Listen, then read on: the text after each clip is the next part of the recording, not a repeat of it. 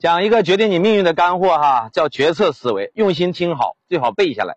改变一个人人生命运的，往往就是你的几个关键选择呀。人生在世，选择无处不在。有些选择呢是无足轻重的，比如说晚上吃炒菜还是火锅，出差是坐高铁还是坐飞机。但有些选择呢是关乎你命运的，比如在老家发展还是去北上广深发展，自己创业还是去公司打工，嫁给张三还是嫁给李四儿。判断选择的轻重缓急是一件非常非常重要的能力。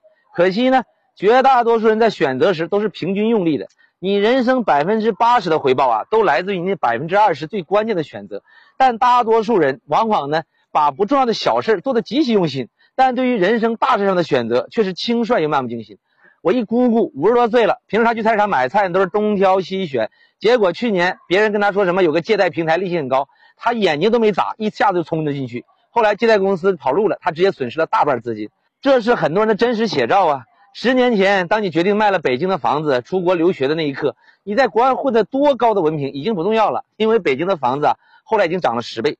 十年前，当你一时眼瞎，是吧？决定嫁给一个嗜赌如命的老公时，你的博士学历就不重要了，因为你的后半辈子必将被这个男人搅得鸡犬不宁。这个世界就是这样啊！搞方向厉害的人，永远在领导搞技能厉害的人。每个人做的选择不同，就是因为每个人对得失判断的标准不同。普通人呢，总在乎的是眼前的利益，而高手都是以未来的利益为导向的。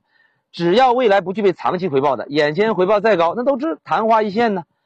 但是切断眼前的利益，又能有几个人做到呢？也正因为如此，多数人都最终变成了打工者。记住一句话：你越在乎眼前的钱，你就越没钱。